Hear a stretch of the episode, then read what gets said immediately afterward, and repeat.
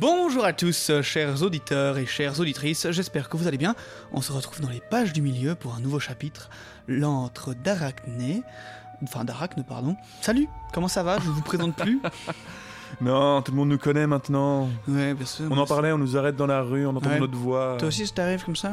Ah ouais, c'est c'est terrible. Ah, Je suis chez la boulangère, ça mais. Eh, vous êtes les gars du- des pages du milieu Exactement. Et comment va, va aller Frodon? Qu'est-ce qui va se passer? On Ah. nous demande sans cesse. Je Alors on lui répond, bah t'as qu'à lire le livre, hein. passe-moi ma baguette s'il te plaît. Ah, moi je réponds, euh, bah, il suffit d'écouter le prochain épisode. euh. Ah oui, c'est peut-être plus intelligent de faire comme ça. Ouais, ouais. Je Toi, comprends pourquoi m'a donné une baguette de pain rassis, je comprends maintenant. On devrait peut-être pas te laisser en marketing. euh. non, non, c'est vrai, faut, faut me retirer de la com, ça ne Ouais, va pas. ok, ça va. Eh bien, en parlant de com, euh, si ce n'est déjà fait, vous pouvez nous suivre et nous noter sur les réseaux sociaux ou envoyer vos questions et remarques, ainsi que via mail à lespagesdumilieu@gmail.com. Je vous rappelle que vous pouvez symboliquement nous soutenir sur Tipeee, et encore une fois, un énorme merci à ceux qui le font. Ouais. Donc voilà, ça, c'est fait. On est parti. Ça y est, nous y sommes. Le fameux chapitre, la rencontre de l'araignée tant attendue, Arachne, Shelob pour les intimes. Ouais.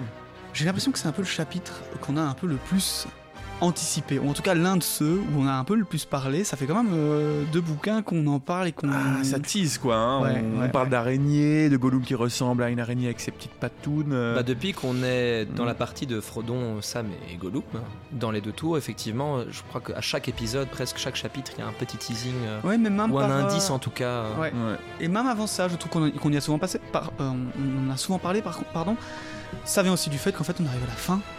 Tout à fait. euh, Du- de leur deuxième voyage. livre, en fait. On est dans la, déjà. deuxième- la dernière partie de leur voyage aussi. hein. Ouais, on va rentrer au Mordor et pour eux, dans le retour du roi, Ça va tout très se vite, passe hein. au Mordor, avec évidemment cette petite euh, fin euh, qui passe par la comté aussi. Ouais, ouais, ouais. Mais dans l'histoire de l'anneau, bah, on est dans la dernière partie Ouais, déjà. et puis en plus, euh, enfin, vous le verrez, euh, chers auditeurs ou, et chères auditrices, si vous n'avez pas lu les livres, et vous verrez même que la, la destruction de l'anneau, elle arrive très vite dans les livres. Elle n'est même pas à la fin du 3, c'est bien plus tôt. Ouais, Euh, ouais, ouais. Donc c'est. Oui, c'est est ça. Et donc oui, comme on est? Ben, malheureusement déjà à la fin, avant-dernier épisode hein, de ce de ce tome en tout cas, avant de reprendre après notre pause comme on, vous avait dit. Mais on a, c'est, c'est évidemment la fin du 2, donc je pense qu'on a souvent parlé, on a souvent mis en, en, ref- en, en relation le passage où on était avec la fin, et puis je pense qu'on a aussi souvent parlé de ce, ce fameux passage. Qui va être avec, déterminant, euh, hein. Ouais, clairement, clairement. Oui, et puis c'est un endroit, un moment où il y a peut-être beaucoup de, de choses qui se passent dans le sens pour dans l'arc des personnages, Ouais. etc. Quoi. On parlait beaucoup de Sam la semaine passée.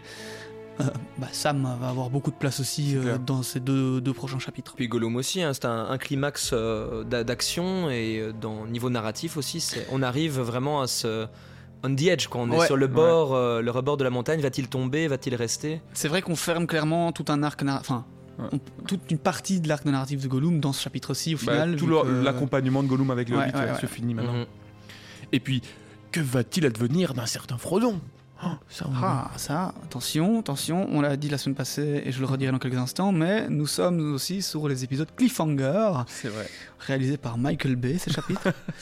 mais donc voilà, comme je le disais dans ma magnifique euh, intro d'il y a euh, trois épisodes maintenant, nous allons pouvoir être témoins de la fourberie de Gollum, qui a tendu un piège à nos voyageurs, tel une toile d'araignée subtilement posée sur leur chemin. Oh là là, c'est beau, c'est beau. Ouais, je beau. laisse d'ailleurs la subtilité à, à Gollum, hein, qu'on se le dise. Mais dans ce chapitre, on passe donc pas loin du désastre, l'occasion pour certains, encore une fois, de prouver leur valeur, ou enfin, d'utiliser le loot légendaire qu'ils ont eu en première partie de quête. Allons donc à la rencontre d'Arachne, dans son antre ténébreuse, et avant de finir sur un cliffhanger à l'américaine, on y est, voyons qui sera le plus malin, deux hobbits ou une araignée millénaire. Eh bien, c'est très marrant que tu parles de loot parce que je me suis exactement fait cette réflexion-là ce matin. Je me disais, c'est drôlement bien construit. Enfin, en tout cas, ça me paraît tellement familier comme construction qu'ils reçoivent cette épée elfique il y a très longtemps et qu'au final, elle lui a pas servi à grand chose de plus qu'une autre épée. Et euh, pareil pour la fiole de Galadriel. Mhm. Mais genre là, en un coup, c'est cet équipement que tu te traînes depuis super longtemps et que tu dis enfin, c'est pour ça et c'est tellement satisfaisant quand ça devient utile, mais tellement. C'est vrai que moi qui ai joué à quelques MMO, t'as souvent cette clé que tu gagnes un Ouais. jour et tu finis Dans le premier village, ouais, tu la trouves dans un coffre et t'es là, mais ça sert à quoi cette clé? Et puis tu te retrouves devant le dernier donjon et t'es là, Oh, c'était la clé. Et pour finir cette intro extrêmement longue avant de démarrer notre épisode, je vous rappelle que nous arrivons à la fin de notre livre 2 et que la semaine prochaine, nous allons faire donc l'épisode de clôture et on peut déjà vous dire qu'il sera très spécial, nous accueillerons quelqu'un ou quelqu'une, qui sait, Arachne Et j'espère que ça vous plaira. Ce sera l'occasion d'un épisode de conclusion où nous pourrons aborder plein de nouveaux thèmes. Et on a très hâte que vous découvriez cette collaboration, cet épisode spécial. Ouh. Et ce ne sera pas Arachne comme proposé Non. Julien, parce que je lui ai envoyé un mail, elle n'était pas dispo malheureusement. Alors, allons-y.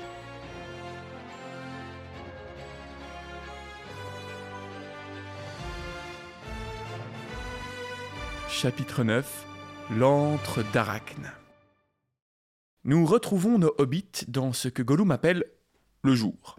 Même si Frodon et Sam ne voient guère de différence avec la nuit, si ce n'est que le ciel peut-être euh, est un peu moins noir, plutôt semblable à un vaste plafond de fumée.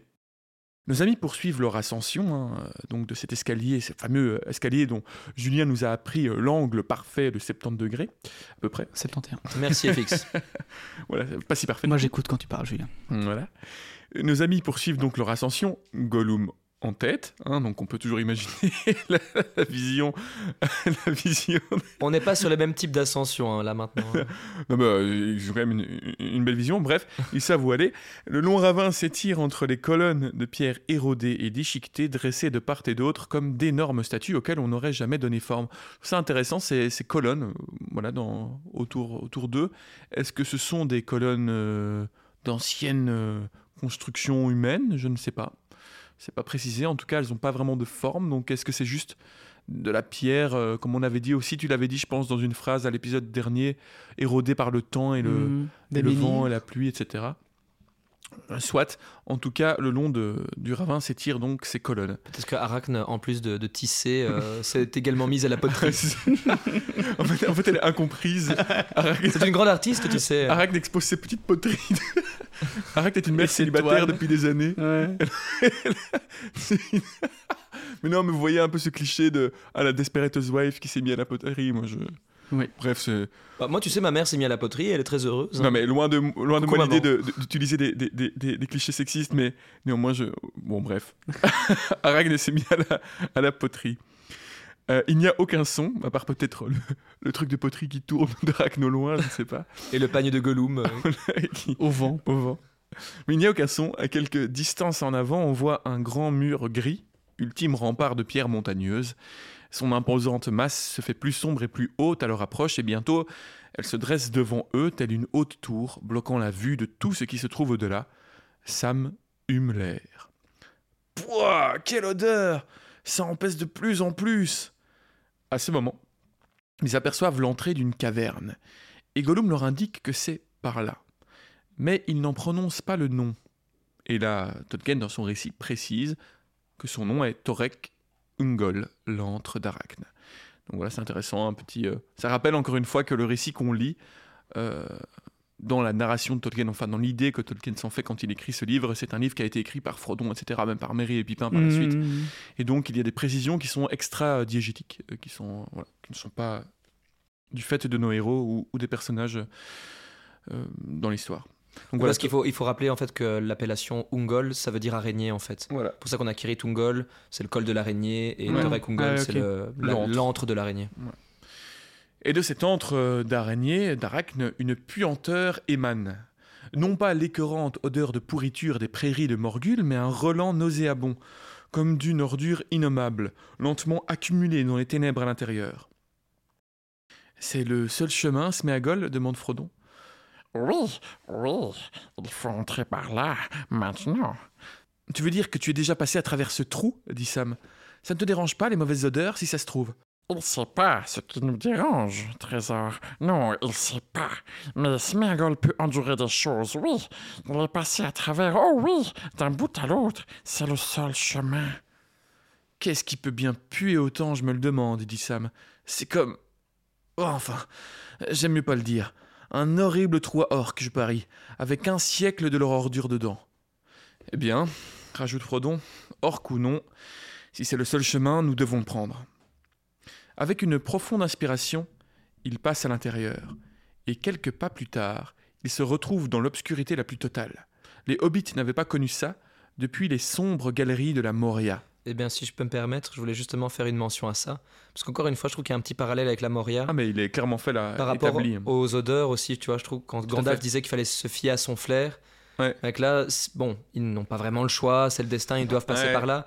Mais tu te dis quand même que si c'était rappelé de ce conseil, ils auraient pu avoir peut-être plus la puce à l'oreille et se dire il y a quelque chose qui va vraiment pas là. Ouais, c'est intéressant. c'est pas possible. J'ai jamais, jamais fait, jamais fait le lien le- du conseil de Gandalf par rapport à ça, mais effectivement, il leur dit il est encore moins vers- anodin quand il repense à Ouais. ce moment-là. La mention de l'odeur est tellement importante. Oui, oui, énorme. énorme. Surtout, ce qui est particulier au final, c'est qu'ils font entre guillemets une confiance aveugle actuellement à, à, à Gollum. Non, pas si aveugle que ça. hein. Bah, disons qu'ils vont prendre le, le chemin, alors que peut-être qu'ils auraient pu se dire on va chercher une petite heure autre Ouais, part. ouais. Ah, alors ouais, qu'on sait très bien sens-là, que c'est vrai. Il y a d'autres passages, d'autres passages euh, occupés, euh, enfin euh, ré- régulièrement empruntés par les orques, etc. Ouais. Donc oui, ils auraient peut-être pu faire, euh, bah oui, non, on va chercher autre chose et Mais ils passer un font- peu de temps. Mais là, pour le coup, de peur de perdre du Mhm. temps ou de peur du coup entre guillemets de de rendre Gollum un peu euh, exacerbé, euh, ce qu'il faut peut-être pas faire euh, en ce moment. Voilà, mais c'est Bah, vrai que bon, Frodon, en tout cas, fait confiance à Gollum. Il le disait au dernier épisode hein, euh, que qu'il pense que Gollum ne veut pas que l'anneau aille dans les mains de l'ennemi. Donc je crois ça, ça lui suffit pour l'instant. Ouais. Puis ils sont à deux, ils peuvent arriver à gérer Gollum tout Mhm. seul, potentiellement. Frodon a vraiment foi en Gollum. hein. Enfin, pour revenir donc euh, à ces galeries donc, qui euh, évoquent au Hobbit donc, euh, la Moria, comme il est dit dans le texte, eh bien, elles sont plus profondes et plus denses encore que la Moria. Car à la Moria, il y avait une sensation d'espace, d'air, d'écho. Ici, l'air est inerte, stagnant, lourd, et le son retombe sans vie. Ils ont l'impression d'avancer dans une vapeur noire, de respirer les ténèbres même, ce qui aveugle non seulement les yeux mais aussi la pensée, tant et si bien que le souvenir des formes et des couleurs et de toute lumière visible en est effacé. La nuit a toujours été et elle sera toujours. La nuit est tout. Voilà, faut s'imaginer euh, quand même la force, la puissance de cette euh, aura maléfique qui émane de cet endroit. De l'araignée également, hein, de c'est vraiment également. sa présence qui a C'est ça. Et, permis ça. et ça, c'est très intéressant. A- on va le voir encore euh, dans, le texte, dans le texte suivant. Vraiment, il y a cette idée que l'araignée, sa présence, son aura maléfique est vraiment tangible, autant, voire même plus que les Nazgûl. Alors, il faut se rappeler de l'origine de cette araignée. Et euh, ça, on- je peux peut-être le, le rappeler maintenant. Je sais pas si ça vous dit que je rappelle un petit peu l'origine de l'araignée, mais, euh, mais euh, Je parle pas mal de l'araignée aussi, hein, parce que dans mon texte, on la décrit pas mal. C'est vrai, c'est vrai. Mais donc en deux mots, puisque tu en reparleras, donc on aura l'occasion d'en d'en creuser, il faut se rappeler que l'araignée est vraiment donc la descendante d'Ungoliant, qui était l'incarnation même, selon certains, de la dissonance de la musique. Mm. Ça n'a pas été dit par Tolkien, mais en tout cas, était une créature de l'ombre totale, capable de capturer même Morgoth lui-même, capable de le faire peur à Morgoth. Donc vraiment une créature du mal infini et euh, bien plus grande, encore plus terrible même que le plus grand des seigneurs noirs. Donc vraiment pour vous dire euh, Ouais. à quel point elle, est- elle peut être horrible, eh ben, cette araignée qu'il rencontre maintenant en est une descendante. Donc vraiment le maléfice qui en sort, qui en émane, euh, on peut l'imaginer, est vraiment euh, terrible. Alors il est dit que euh, ce serait potentiellement la dernière C'est la dernière fille d'Ungoliant. d'Ungoliant, ouais, la dernière fille. euh, qui voilà après qui elle-même aurait eu des filles mais qu'il Ouais. dit aussi qu'elle se serait nourrie d'eux pendant des années pour survivre ou autre euh, parce que voilà elle a aussi fait un long trajet depuis Beleriand Oui, c'est depuis ça. le Beleriand jusqu'ici ça, on pourra en reparler du coup peut-être un peu plus tard avec, avec, euh, avec Monsieur Julien. Mais oui, effectivement, il y a toute, toute cette histoire avec Angolion qu'on on pourra décrire euh, un peu plus tard. En tout cas, les hobbits, dans cette pénombre, ne peuvent que se diriger grâce à leurs pieds et leurs doigts. Vous imaginez, ils ne voient rien. Enfin, c'est quel- c'est quand, même- c'est quand même terrible. Je sais, je sais pas à quel moment ils se sont dit, bon, on continue. Ils n'ont aucune vision. Mais ouais, il se fie à Sméagol qui leur dit qu'effectivement, il n'y a pas d'autre chemin. Ouais. Donc ils doivent au moins l'essayer. Mais donc ils ne voient rien. Et à leur grand étonnement, en tâtonnant, les murs sont lisses au toucher et le sol est uni et droit, gardant toujours la même pente raide. Alors ne vous euh, soyez pas pris euh, par cette phrase, j'ai été pris en erreur par cette phrase. La pente raide, en fait, ils montent, ils ne descendent pas. Voilà. Euh, donc ils montent sur cette pente raide. Le tunnel est large et haut, si large que même en marchant côte à côte et en se contentant de frôler les murs latéraux de leurs mains tendues, les hobbits sont séparés, isolés au milieu des ténèbres. Ils avancent, entendant le souffle sifflant de la respiration de Gollum devant eux. Mais au bout d'un moment, leurs sens s'émoussent. Le toucher et l'ouïe paraissent s'engourdir chez eux. Ils ne marchent pas depuis longtemps, mais ils semblent perdre toute notion du temps et des distances. Bientôt Sam remarque un passage en tâtant le mur à droite, et par la suite, les hobbits remarquent trois ou quatre de ces ouvertures, parfois larges, chacune de leur côté. Mais il n'y a pour l'instant aucun doute sur la galerie principale car elle est droite et ne tourne pas, et elle poursuit sa montée régulière. L'air devient de plus en plus irrespirable à mesure qu'il grimpe, et ils sentent souvent dans les ténèbres aveugles une résistance plus forte que l'air vicié. Donc il y a une résistance qu'ils sentent, encore une fois, cette, cette aura maléfique tangible. hein. Euh, Il y a quelque chose qui leur résiste, qui leur empêche d'avancer de manière euh, Mhm. confortable dans ces terres. Tandis qu'ils avancent, ils sentent des choses leur frôler la tête ou encore les mains, de longs tentacules ou des excroissances pendantes. Peut-être. Ils ne peuvent pas dire ce que c'est. Vraiment, c'est- une vision d'horreur. hein. Euh, limite, c'est les, les sept éta- étages de l'enfer de Tante. C'est vraiment. C'est affreux, quoi. Ou alors c'est quand tu dois aller chercher euh, des bûches dans ta vieille cave et que t'as plus la lumière, que t'as ton, t'as ton crâne qui touche le haut de la cave et que t'es là, oh pitié, pas une, pas une Comment- vilaine araignée des, des champs, pitié. Comment pitié. est-ce que t'as réussi- à réussi- Comment est-ce que t'as réussi à faire une analogie aussi parfaite quoi? Voilà, c'est c'est le couloir noir quand t'es petit que tu dois aller dans ta chambre. Enfin, petit. Tu sais, quand tu éteins les, quand tu éteins les lumières de ton couloir avant de monter Oui, dans ta mais chambre. là très tu, vite. tu n'as pas les, les crasses, tu vois. crasses du, du T'as pas les crasses du- de de la, cabane du fond de- du jardin un peu trop petite que tu aspires une fois tous les 20 ans euh, quand t'as vraiment plus rien à faire pendant un été. C'est vrai. En tout cas, bon. Ou tu préfères pas savoir ce qui te frôle en tout cas le, le crâne. Avec une odeur de dégoûtante du pauvre euh, écureuil mort euh, derrière la petite cabane. Ah, horrible. Moi, ça me faisait aussi penser Celui à que tu avais tué par inadvertance en jouant au billes par oui, inadvertance. c'est ça, c'est carabine à plomb.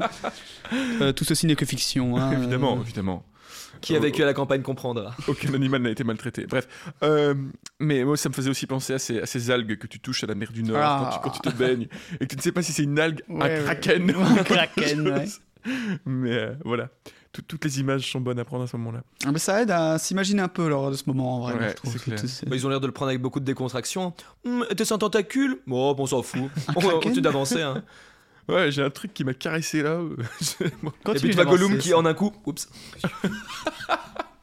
Était-ce le, le repère Gentil maître, très gentil. Était-ce le témoin de Gollum au loin Je sais pas, bref. Alors, tandis qu'ils avancent, donc ils sentent des choses, je l'ai déjà dit, et ils ne peuvent dire ce que c'est, mais la puanteur ne cesse d'augmenter. Une heure, deux heures, trois heures, combien de temps ont-ils passé dans ce trou dépourvu de lumière? Des heures, des jours, des semaines peut-être? Sam, quittant le côté du tunnel, se rapproche de Frodon. Leurs mains se rencontrent et s'unissent, et ils poursuivent ainsi leur marche ensemble. Enfin, Frodon, tâtonnant le long du mur de gauche, trouve soudain un vide.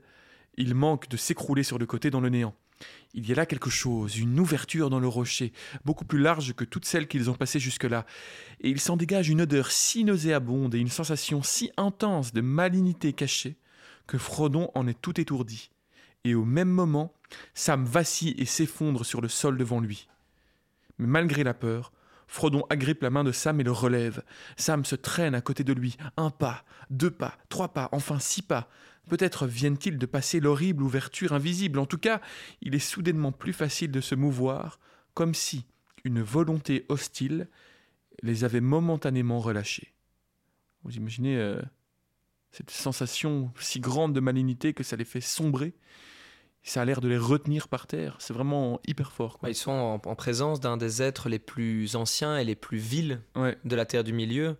Euh, si vieux et si ancien qu'il était là avant Sauron. Ouais. Et si mauvais que c'est quand même la descendante, la dernière, potentiellement, d'Ungoliant, une des créatures les plus terribles qui ait jamais foulé la Terre. Moi, je trouve que tout ça mis en relation avec le fait qu'ils viennent de passer euh, Minas Morgul et, Ouais. et, les, et les- les cavaliers qui sont eux-mêmes, enfin les Nazgûl, qui ont eux-mêmes Ouais. ce pouvoir, et que là c'est encore plus fort, je trouve que ça donne un- une dimension euh, Il y a toujours très pire. forte à la. Ah, c'est ouais, hyper ça, fort.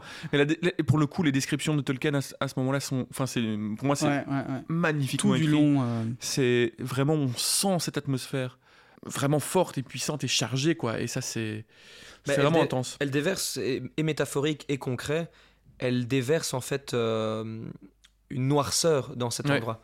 C'est pas juste il fait lourd et il fait noir, non. Elle Ouais, a ça. vraiment un pouvoir magique sur, euh, Ah oui, sur ça. ce tunnel. Il, faut, il faut pas garder l'idée de d'Ungoliant comme une simple araignée géante, comme on pourrait avoir, je sais pas moi.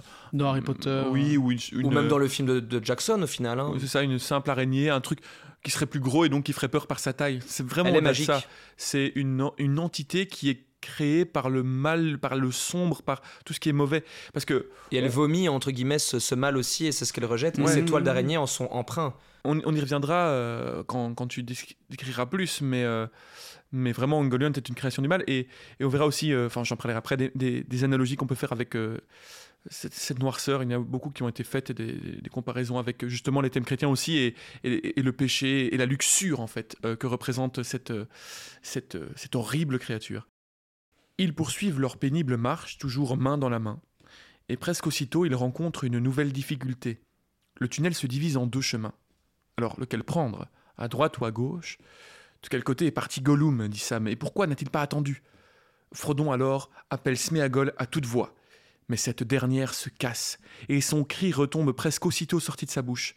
Il n'y a pas de réponse, pas un écho, pas même un tremblement dans l'air. Mais fouillant à tâtons dans le noir, les deux hobbits découvrent que le passage de gauche est bloqué. Ça ne peut pas être le bon chemin, murmure Frodon. Bon ou mauvais, il faut prendre l'autre. Et vite, rajoute Sam. Il y a quelque chose de pire que Gollum aux alentours. Je sens quelque chose qui nous regarde.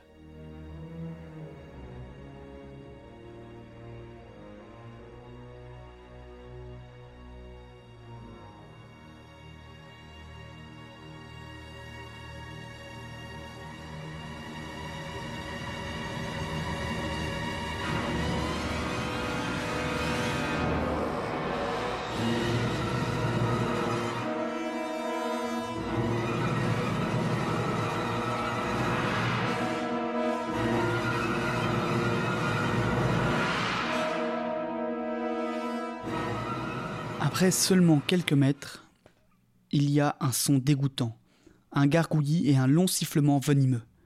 Il se retourne mais ne voit rien et reste planté là. Ah, C'est un piège, dit Sam. Ah, je voudrais bien que le vieux Tom soit avec nous maintenant, pense-t-il. Et puis, soudain, il voit une faible lumière qui grandit, scintille, et il aperçoit Galadriel. Et pour vous, porteurs de l'anneau, j'ai préparé ceci. Et alors que les bruits de terreur s'approchent d'eux, dans ce noir de ténèbres, il crie à Frodon Maître Ah, Le cristal Une lumière pour vous dans les endroits les plus sombres Oh, mais oui Comment l'avais-je oublié? Une lumière quand toutes les autres lumières seront éteintes. Et maintenant, certes, seule la lumière peut nous venir en aide. Il élève la fiole, et pendant un instant, elle émet une faible lueur, comme celle d'une étoile luttant à son lever. Puis, en même temps que l'espoir de Frodon revient, elle se mit à briller comme une flamme argentée, comme si Erendil était présent avec eux. Le dernier Silmaril sertit sur son front. Frodon contemple sa main étincelante d'un feu blanc, s'émerveillant d'avoir eu tout ce temps un pouvoir dont il ne soupçonnait pas la valeur ni la puissance. Aya Erendil, Elanion Enkalima, s'écrie-t-il, sans savoir ce que cela veut dire. Si vous voulez savoir ce que ça veut dire, ça veut dire à Erendil, la plus grande des lumières ou euh, la plus gracieuse des lumières, quelque chose comme ça. Et ça lui vient spontanément, euh, sans. Il lui semble qu'une autre voix parle par sa bouche. Alors, voilà. Est-ce que c'est Galadriel qui fait son apparition en proxy ou euh, est-ce que c'est Erendil lui-même euh? Oh, c'est plutôt la magie Euh. elfique, je pense, et la puissance de cette lumière. euh, Ouais. Mais, ah, vu, vu l'apparition donc concrète hein, de, de cas, À Sam, d'ailleurs. À Sam, ouais, Intéressant ça. de noter, ce n'est pas à Frodon comme dans les films, c'est vraiment à Sam Ouais. qu'elle, apparaît. Euh, moi, j'ai comme l'impression que c'est pas juste, euh, comme on en, on en parlait à- dans des épisodes précédents, mais un espèce de flashback un peu cringe. Ah oui, non. moi c'est comme ça que je le voyais. Galadriel. Non, c'est Mm. vraiment dans le livre écrit euh, noir sur blanc que Galadriel apparaît. quoi. Donc moi, je pense pas que c'est juste euh, ouais un espèce de d'effet bizarre que Tolkien aurait dit. Je pense que c'est la magie et que c'est plus ou moins elle qui arrive à se projeter. Ouais, euh, peut-être. euh, en étant probablement. Enfin, moi j'ai l'impression qu'elle est encore connectée à eux, quoi, et qu'elle se projette Ouais. volontairement. C'est possible, ouais. Ou alors une mal. Voilà. Difficile à dire. Enfin, bon, De toute façon, cas, quand tu sais pas, il n'y a qu'une réponse, ta gueule, c'est magique. Non, mais en tout cas, moi c'est comme ça que je le perçois. C'est que d'une manière ou d'une autre, elle arrive à agir aussi loin de, de chez elle. Mhm. Euh, voilà quoi. Mais les pouvoirs anciens ne sont pas les plus dénués de force, et celui auquel ils ont affaire avait déjà entendu ces mots par le passé, sans la faire broncher. Et cette lumière ne fait qu'éclairer une, maintenant à peine visible multitude d'yeux emplis de malice et de perversité, forçant les deux hobbits à reculer, pas à pas dans un gouffre à la puanteur de mort. Donc là, ils reculent vraiment dans une de ces alcôves dont on Ouais. parlait. Ils se sont vraiment pris par, enfin, euh, dos au mur, si je puis dire, et euh, ils reculent vraiment dans un endroit qui bah, pue la décomposition. Un peu ma chambre. Quoi Ta chambre chambre, euh, à Louvain-la-Neuve à Louvain-la-Neuve. À Louvain-la-Neuve, je suis d'accord. Toi, tu nous l'attendais sur un bâton. Ah oui. On a tous été étudiants, ça va. Oui, mais pas aussi crado que toi dans sa chambre, je pense. Mon père ne le sait pas, arrêtez, il nous écoute.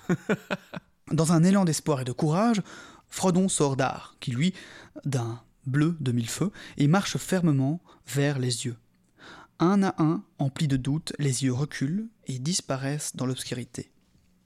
Donc voilà, en gros, il change l'épée de, enfin la fiole, voilà, et il avance et tu vois, pour expliquer un peu plus, au début l'araignée qui s'en fout un peu de la, des paroles, donc il y a quand même une, une assez- une Ouais. bonne résilience face à la magie des elfes.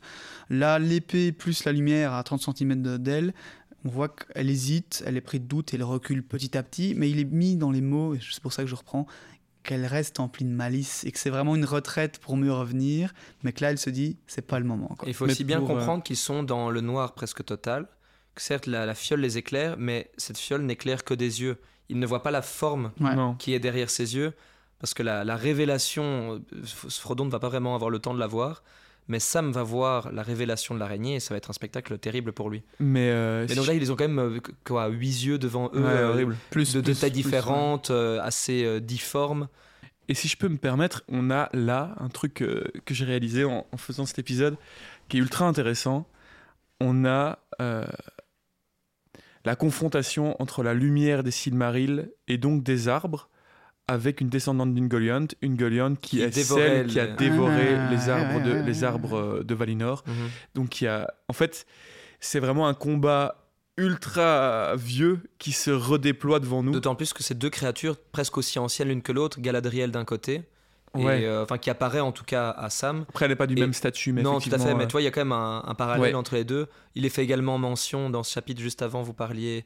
euh, Frodon se disait si seulement Tom Bombadil était avec nous, oui, qui fait aussi un peu écho à Ungoliant, qui serait, du- on va dire, la version, euh, la version, noire de, la de version Tom. noire de la musique, tandis que Tom lui serait euh, Ouais. la, musique en elle-même, l'incarnation physique de la musique. En tout cas, c'était une théorie Ouais, qui ouais. me plaisait bien. C'est vrai qu'on a quand même une grosse retake de Il y a pas mal de parallèles en tout cas. d'un des combats, enfin, Ouais, c'est un, un combat légendaire. C'est euh, le deuxième que- round. plus que légendaire même. Pour, euh, pour le rappeler, pour vous, euh, auditeurs, auditrices, si vous ne l'avez pas en tête, en gros, euh, la fiole que, contient, euh, que tient là Frodon, elle contient de l'eau de la fontaine de Galadriel qui elle-même contient un éclat de la lumière de l'étoile d'Erendil. Et la lumière de l'étoile d'Erendil vient du Silmaril qu'Erendil porte sur sa couronne dans son char en, en l'air, parce que Erendil c'est un, un elfe, enfin c'est un demi-elfe même. Euh, c'est un Demi-elfe, euh, mais, euh, mais du coup qui est... oui c'est un demi-elfe bien sûr, c'est Ouais, un- ouais. Mais, mais qui, est de, qui a été béni par les, par les Valar, qui a permis aux Valar de venir attaquer le Beleriand et donc de vaincre Morgoth dans le Beleriand à la fin du premier âge. Et puis il a, on lui a demandé d'être dans le ciel et de servir d'étoile d'un guide. Et donc c'est de, de son Silmaril sur sa couronne que vient son éclat. Ce Silmaril lui-même était imprégné de la lumière Des des, arbres. de Valinor, qui étaient les, les arbres qui faisaient la lumière dans le pays d'Aman, Valinor, euh, en- dans- au pays des elfes. avant gros la création de la avant la et création. ces arbres avaient été lors du, du tout premier conflit du premier âge, enfin avant le premier âge, euh, lors de, c'était même pas, même pas le premier âge, quand les, les elfes n'étaient pas encore revenus en terre du milieu. Eh ben, Ungoliant avait été dévorer ces arbres euh, avec, enfin, Morgoth avait été détruire ces arbres avec l'aide d'Ungoliant qui les avait dévorés. Et ensuite, il s'était échappé Morgoth avec les Silmarils qu'il avait ramenés en terre du milieu. Ungoliant s'était rebellé contre Morgoth en voulant dévorer tous les trésors que Morgoth avait, ramenés, dont les Silmarils. Il avait, elle avait emprisonné Morgoth. Elle avait, il avait caché les Silmarils, lui, sur, sur Bah, lui. c'est plutôt ça, elle s'était pas rebellée, mais elle lui demandait euh, tous, les, tous les trésors qu'il Oui, avait ramenés, et lui ne voulait pas lui céder les Silmarils. Et du coup, elle, a- elle a voulu les prendre de force. elle l'a en fait, elle l'a, elle attaché, sauf qu'à ce moment-là, il a, il a crié un des plus gros cris qu'on disait qu'il pouvait encore retentir, même dans le Beleriand après son cri des centaines d'années plus tard, qui a amené les Balrogs qui étaient endormis. Ungoliant s'est échappé à ce moment-là, mais donc il y a vraiment une, une histoire entre les Silmarils, la lumière des Silmarils et ces créatures des araignées, et c'est une sorte de descendance de ce combat que l'on voit, euh, que l'on voit incarner maintenant. Mais oui, oui, du coup, et, euh, c'est c'est génial d'avoir ce rapport euh, légendaire dans cette petite. Enfin, pour Ouais. nous, c'est des petits personnages pour qui sont dans une quête gigantesque, qu'on se le dise, Ouais. mais ce n'est rien par rapport à.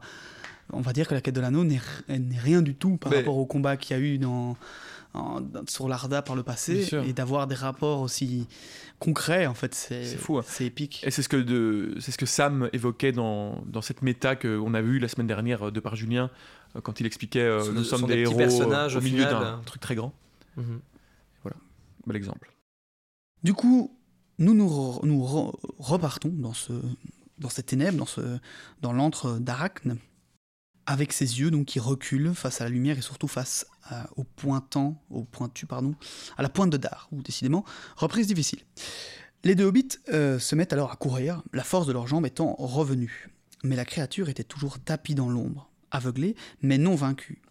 Dans leur course effrénée, Frodon tombe en arrière, comme stoppé net par quelque chose que la lumière elle-même a du mal à éclairer. Donc ça, ce que tu disais, Julien, on est dans des- vraiment un noir tellement noir Magique. hein. qu'en fait, ils n'arrivent pas à ce moment-là à voir ce qu'il y a face à eux. Donc ils ont beau essayer de regarder un petit peu, ce n'est seulement qu'après un petit temps qu'ils se rendent compte, et c'est Sam qui va nous le dire, des toiles d'araignée Qu'il dit d'ailleurs sardoniquement, j'adore ce mot, donc il, il est très souvent utilisé dans sur les anneaux qui se fout vraiment de la gueule du truc. Oh, c'est tout, des toiles d'araignée Mais quelle araignée À l'attaque, abattons-les mais les coups de lame n'y font rien, et le bras de Sam ne fait que rebondir. Seulement une corde finit par claquer, mais s'entortille et fouette la main du jardinier qui recule dans un cri de douleur. Oh, il faudra des jours entiers pour débarrasser la route comme ça. Oh, que faire? Et ses yeux sont-ils revenus? Des moucherons dans un filet. Oh, que la malédiction de Faramir morde ce Gollum et le morde vite. Frodon prend le relais, et son épée semble plus efficace. Il met à mal une grande partie de la toile et crie à Sam de le suivre. La liberté leur tend les bras. Ils sortent de cet endroit de ténèbres. Le col, Sam, cours, cours, et on l'aura passé avant que personne ne puisse nous arrêter. Sam court aussi vite qu'il le peut, mais ne cesse de regarder en arrière, de peur qu'Arak ne ressurgisse. Mais lui et son maître ne connaissent que trop peu les ruses de Shilob. Il y avait maintes issues à son antre.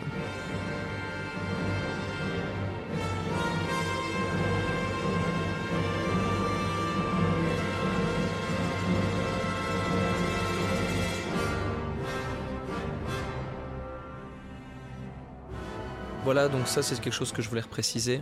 Effectivement, c'est c'est une magie tellement noire, tellement ancienne.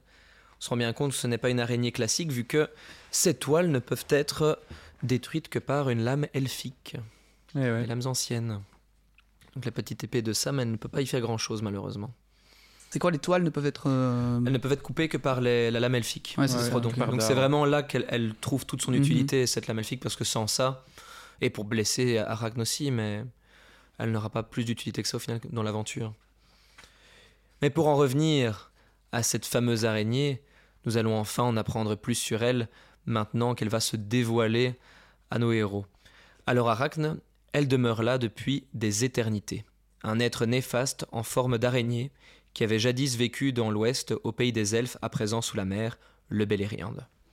Puis, Beren l'avait combattu dans la montagne de la Terreur, en Doriath. Aucune histoire ne rapporte comment Arachne est arrivé là, mais il semble y être depuis toujours, car elle était déjà là bien avant la venue de Sauron. Elle ne sert personne d'autre qu'elle-même, buvant le sang des elfes et des hommes, bouffie et obèse à force de se nourrir, donc ça c'est pour revenir à la luxure que Cyril disait, c'est le genre de créature qui la représente bien, tissant des toiles dans l'ombre, car tout être vivant est sa nourriture. De tous côtés, sa progéniture, engendrée avec des misérables compagnons qu'elle dévore ensuite, s'étend de l'Effelduat jusqu'aux collines orientales, à Dol Guldur et au repère de la forêt noire. Mais aucun de ses enfants ne peut rivaliser avec elle, Arachne la Grande, dernier enfant d'Ungoliant. Maintes années auparavant. Ungoliant, Ungoliant. euh, tu vas pas commencer à me reprendre sur chaque mot. Et quoi, tu vas me dire qu'on dit Gollum, c'est ça? Non, mais c'est bien Ungoliant. Eh bien, maintes années auparavant, Gollum, Gollum l'avait rencontré. euh, Gollum. Bon, très bien, j'arrête. Maintes années auparavant, donc, Gollum l'avait rencontrée alors qu'il furetait dans les trous sombres.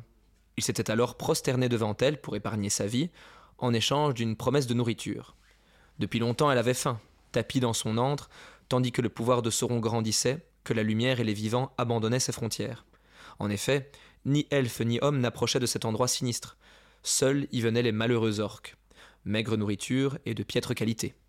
Mais il lui fallait manger, et elle soupirait après une viande plus délicate, une viande plus tendre, une viande de hobbit, et aujourd'hui, Gollum la lui avait amenée. Il y pensait souvent d'ailleurs, entre le dédale de l'Émine-Muil et la vallée de Morgul. On verra, on verra, on verra. Il se pourrait bien que lorsqu'elle jettera les os et les vêtements vides, on le trouve, on l'aura, le trésor, en récompense pour le pauvre Smiagol qui amène de la bonne nourriture.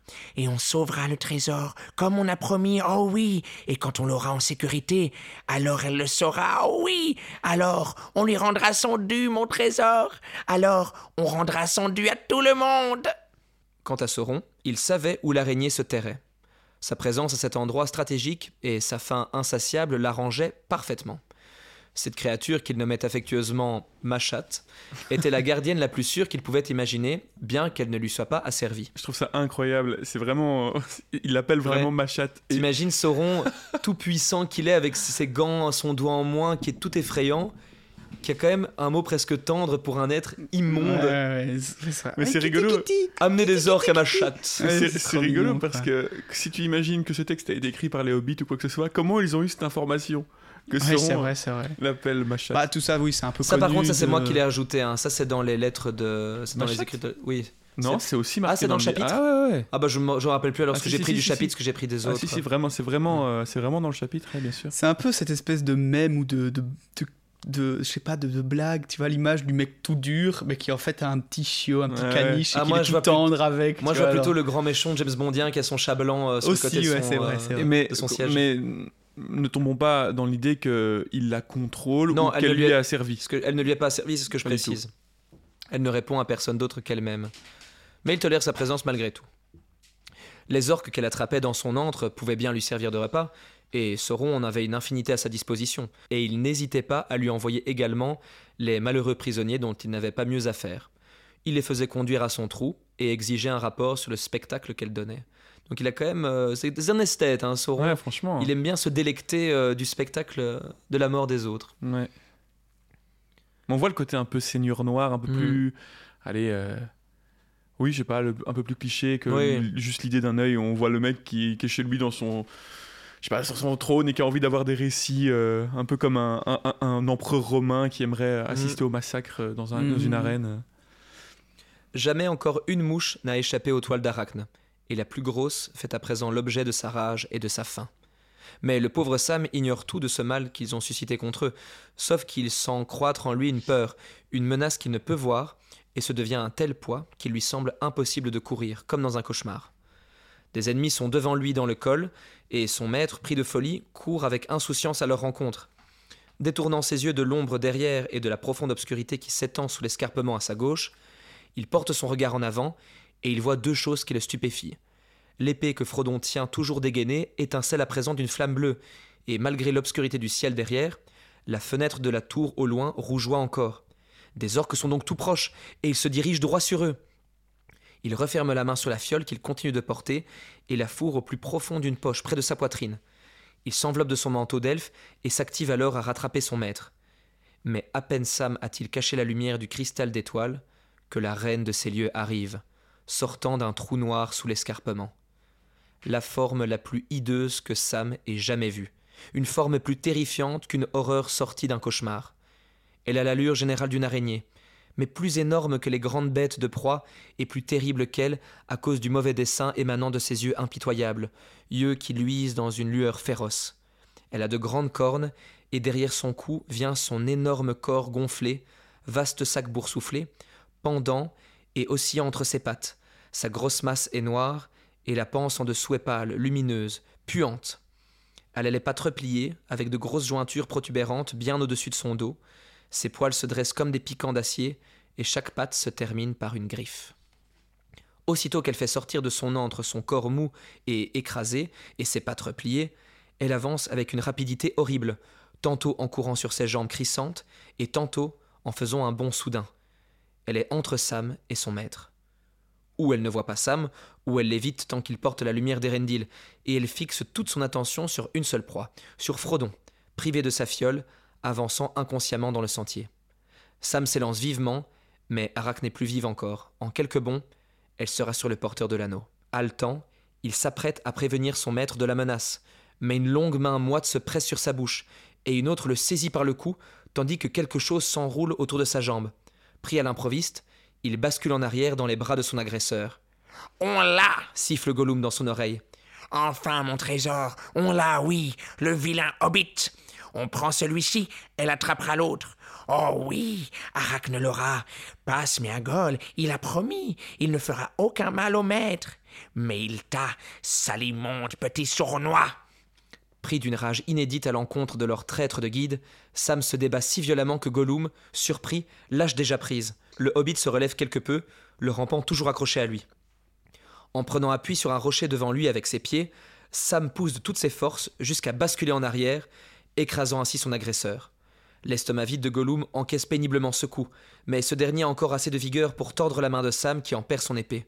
La créature rampante tente en vain d'étrangler le semi-homme qui se saisit du bâton attaché à sa ceinture que Faramir lui avait confié, et il l'abat sur le bras de Gollum, juste sous le coude. Sur un cri perçant, Gollum lâche prise et se désengage de ce duel de justesse, tandis que Sam assène furieusement un ultime coup de bâton qui manque de peu la tête de Sméagol pour venir s'écraser sur son dos et se briser ainsi. Avec la rapidité d'un serpent, Gollum glisse de côté, pousse un cri aigu et repart en sautant comme une grenouille à quatre jambes dans l'obscurité du tunnel. Il pensait en venir à bout du stupide hobbit joufflu facilement, comme tant de fois par le passé, sournoisement, par derrière, mais il avait trop vite fanfaronné et pas étranglé assez vite. Sam le poursuit, l'épée à la main. Pendant un moment, il perd de vue toute autre chose que la fureur rouge et le désir de tuer le traître. Mais Gollum disparaît avant qu'il ne puisse le rattraper. Alors, devant le trou sombre et la puanteur qui vient à sa rencontre, la pensée de Frodon livrée au monstre le saisit d'effroi. Il fait volte-face et se rue dans le sentier, criant sans cesse le nom de son maître. Mais il est déjà trop tard. Le plan de Gollum a fonctionné.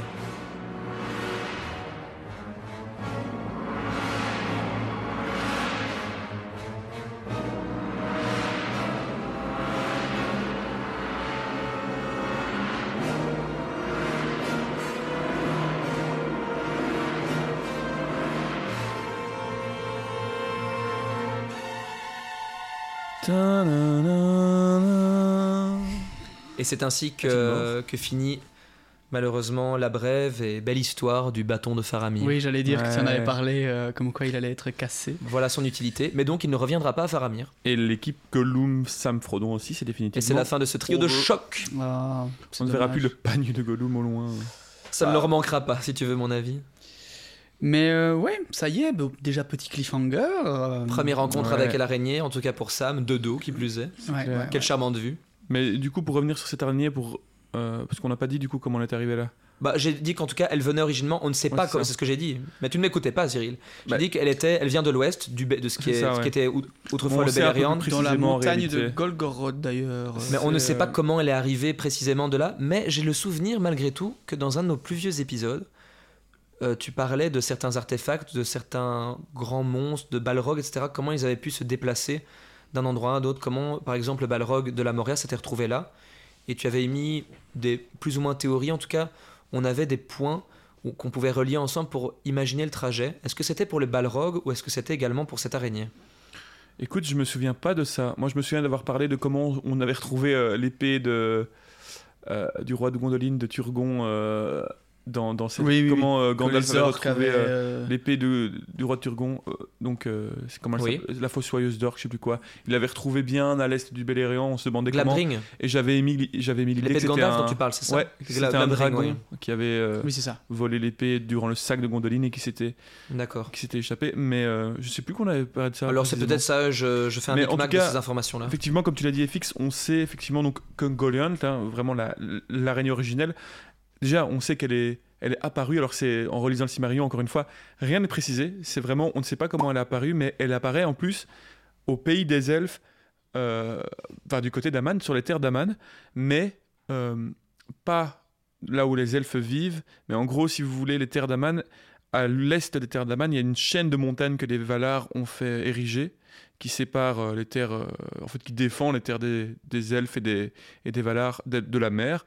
Et elle, l'araignée, elle apparaît au sud des terres d'Aman, à, à l'est des montagnes, donc vraiment entre la mer et les montagnes, dans des grottes là enfouies, on ne sait pas trop comment. Et Morgoth va la chercher là-bas. Ah, certainement dans une grotte Euh, particulièrement en- sombre. euh, Ouais, c'est ça. Et celle de Golgroth dont je parle euh, serait euh, des montagnes au Beleriand. Au, Ouais, alors ça c'est autre chose. Donc, Voilà, Ça, c'est- Donc, bien plus tard du coup. Ouais, en fait, du coup, donc, comme je l'ai expliqué, elle va détruire les, les, les arbres, s'enfuir en terre du milieu avec, par, le, par les, les terres glacées El du haut, les- El Karache, exactement, avec Morgoth. Ah, donc tu vas me dire qu'elle n'a pas été récupérée dans la poche d'un voyageur qui s'appellerait Hagrid Et que ce n'est pas elle qui a pétrifié tous ses élèves à Ouais, Poudlard elle n'a pas plongé dans l'océan et a été euh, miraculeusement récupérée par un petit radeau euh, avec quelques personnes. Malheureusement, non. Et du coup, elle, elle, s'est retrouvée euh, en terre du milieu. Donc, elle a trahi euh, Morgoth. Morgoth a appelé les Balrogs. Elle s'est enfuie vers le sud. Et effectivement, comme tu l'as dit, Elfix, elle va se réfugier dans la région de l'Eret Gorgoroth, juste au nord de la forêt de Doriath. Vous pourrez regarder sur une carte, euh, là où se trouvait Nan Dungorteb, la vallée de l'épouvantable mort. Et euh, c'est là qu'elle va d'abord faire euh, be- beaucoup de progéniture, qu'elle va avoir beaucoup d'enfants. Arachne serait né là, selon certains textes, avec elle, donc au Beleriand. Et puis ensuite, Ungoliant elle-même, on ne sait pas trop ce qu'elle est devenue. Apparemment, elle serait descendue vers le sud, vers les terres du sud, euh, donc vers le Harad, etc. On n'a plus de nouvelles d'elle. Mais Arachne serait restée donc à l'Eret Gorgoroth, à précisément euh, euh, Nan Dungortreb, la vallée de l'épouvantable mort. Et puis ensuite, à la chute du Beleriand, elle se serait enfuie vers l'est. Elle serait arrivée vers Grandpeur, vers donc euh, la forêt noire. Elle aurait eu ses, en- ses enfants que l'on voit dans le Hobbit, Mhm. Tout à fait. euh, que rencontre euh, Bilbon, etc. Elle aurait eu des enfants là, puis elle serait descendue vers le Mordor à l'époque où euh, Sauron ne s'était pas encore installé là-bas, donc c'était simplement voilà, les chaînes de montagnes du Mordor. Et elle se serait installée là, et puis Sauron serait venu, il aurait remarqué qu'elle est là, mais And the rest voilà. is history. Est-ce qu'on aurait des infos quelconques sur d'autres enfants d'Ungoliant?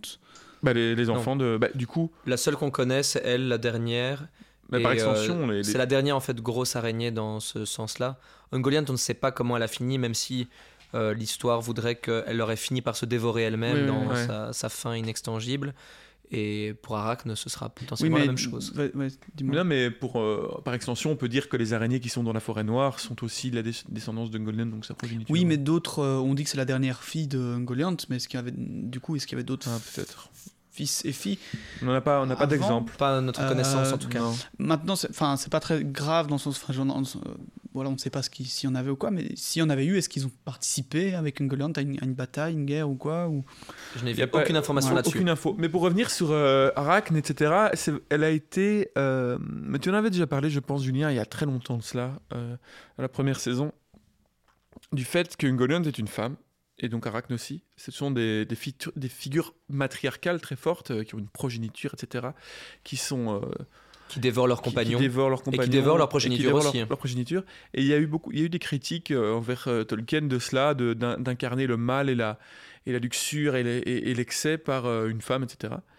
Mais il y a aussi des, mais bon voilà, vous en pensez ce que vous voulez de cette critique, mais il y a aussi des, des liens qui sont faits effectivement avec justement le péché de la luxure, le péché euh, de ben, de la je sais pas comment expliquer ça, mais du- du, Quand on reviendrait au fait que ce soit la femme qui est croquée dans la pomme, c'est ça que tu veux dire? On peut voir dans, dans le personnage d'Ungoliant une incarnation de justement de la, de la luxure, etc. Ah, et, une il y en a, personnification. et- euh. et il y en a qui, qui vont jusqu'à dire que même on peut voir des, euh, des, euh, des analogies phalliques alors avec le, avec le fait que Ah oui, Sam qui enfonce son va- épée dans, le, dans cette forme, dans cette forme, cette entité féminine, etc. Bah après, il lui Voilà. fout dans l'œil aussi, donc j'aimerais bien peut- comprendre oui, l'analogie avec euh, loin. Enfin, lui mettre son dard dans l'œil. vous dire qu'elle est quand même sujette, ce personnage est sujet à beaucoup d'interprétations un peu étranges. Mais en tout cas, le- la luxure, quand je l'ai lu, ça m'a, ça m'a fait un, je me dis, ça peut faire écho quand même, ce côté euh, ultra, euh, allez, euh, possessif. Elle veut tout dévorer, elle veut tout avoir pour Et elle. elle se répand Elle- aussi elle d'une se certaine répand, manière. Elle se reproduit sans cesse. Il y a un côté euh, très noir. Et puis quand on connaît les, les affinités, enfin en tout cas l'aspect théologique de, de l'œuvre de Tolkien, c'est pas étonnant que ce péché ça. capital soit mis en, en scène comme ça. Donc ça, pour, pour faire une, par- une comparaison avec euh, la théorie que ce serait la dissonance de la musique, ça peut être aussi une autre théorie que j'évoque maintenant, ça pourrait être une incarnation de ce péché-là. Mais comme je disais aussi il y a quelques épisodes, quand on parlait de, la sagesse euh, par rapport à Tom Bombadil, les deux Ouais. sont compatibles aussi. Euh, la luxure peut être représentée dans Tolkien par la dissonance de la musique. Ouais, c'est vrai, tout à fait. Ouais. Donc, euh, why not quoi. Et c'est vrai que si on repense à, à Tom Bombadil, qui est plutôt justement lui dans un couple plus traditionnel pour le coup, euh, avec euh, vraiment marié depuis Ouais, c'est vrai, très longtemps, etc. Et puis on a une autre qui est dans la surconsommation sans cesse. On peut, je sais pas, je, je- je parle en Non, live, non, mais c'est vrai. euh, Après voilà, mais c'est vrai pas. que par rapport à la théorie que tu disais, qu'il y avait des backlash, enfin des, des- discussions euh, parfois un peu sur certaines choses. Bon, on est les premiers à parler de théorie, hein, je pense que c'est pour ça qu'on est là.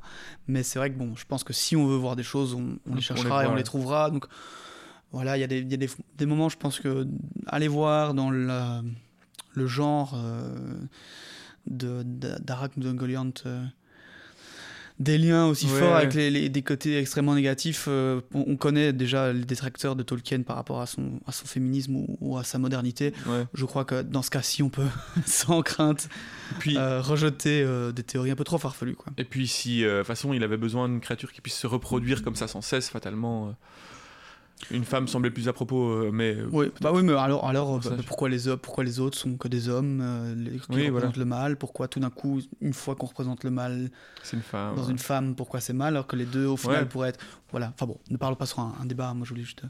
Non, c'est vrai. En tout cas, sur- voilà, ça existe. C'est vrai que cette question existe euh, Mhm. de toute façon. Et euh, petite dernière anecdote euh, sur ce personnage euh, que j'ai lu euh, sur le Wikipédia de ce personnage. D'ailleurs, j'ai pas été chercher très loin, mais ça m'a fait rire comme anecdote. Euh, c'est que Tolkien aurait. euh, on lui aurait demandé ce qu'il avait contre les araignées, du coup, puisqu'il les représente vachement comme ça. Et il, aurait dit qu'il avait rien contre les araignées, mais que c'est vrai qu'il avait un épisode traumatique avec une araignée enfant et qu'il que peut-être ça pouvait faire un lien avec ça où il avait été mordu par une araignée, etc. Je trouvais marrant cette Mais anecdote. traumatique, il ne s'en souvient même pas. hein. Oui, on, lui a raconté qu'il s'était fait Ouais, piquer ouais. par une araignée. Bon, en tout cas, c'est lui qui tu, l'a tu évoqué. vois le traumatisme, hein. il s'en souvient même pas, il devait avoir deux ans. Mais c'est lui qui l'a évoqué, donc je trouvais ça, je trouvais ça rigolo. Voilà, c'est tout. C'est sympathique de finir en tout cas sur cette petite anecdote. Merci Cyril. Eh ben oui, on termine sur cette petite anecdote et euh, sur ce cliffhanger, comme j'avais dit. Euh, et on se retrouvera donc la semaine prochaine pour la suite de l'histoire, la fin du tome 2 et un encore plus gros cliffhanger. Surtout que à la fin de ce tome 2 du livre 2, eh bien on requittera nos deux chers euh, comparses ici présents. Deux comparses, euh, vu que Gollum partira vers d'autres aventures pendant un temps, mais on les requittera pendant la moitié du prochain livre. C'est vrai. Donc profitez bien de Sam et Frodon, parce que c'est les derniers moments avec, euh, qu'on- qu'on a avec eux. Moi je dirais surtout profiter de Gollum pour les peu de fois où il va réapparaître, parce que Aussi, ouais. on ne le verra plus jamais. Oh, son pagne va en effet me manquer. Moi c'est sa douce voix. En tout cas, je rappelle que euh, la semaine prochaine, euh, nous aurons un épisode pour finir, donc très spécial, avec quelqu'un de très spécial. Vous ne voulez vraiment pas rater ça. Eh ben ouais, on se retrouve la semaine prochaine pour le dernier chapitre du coup du livre 2. Waouh, ça a été super vite, on se Ouais. J'espère que vous kiffez toujours autant.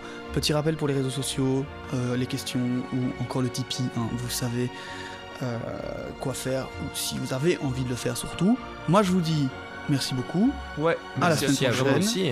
Ouais, à la semaine prochaine et ciao ciao. Ciao, ciao. À la semaine prochaine.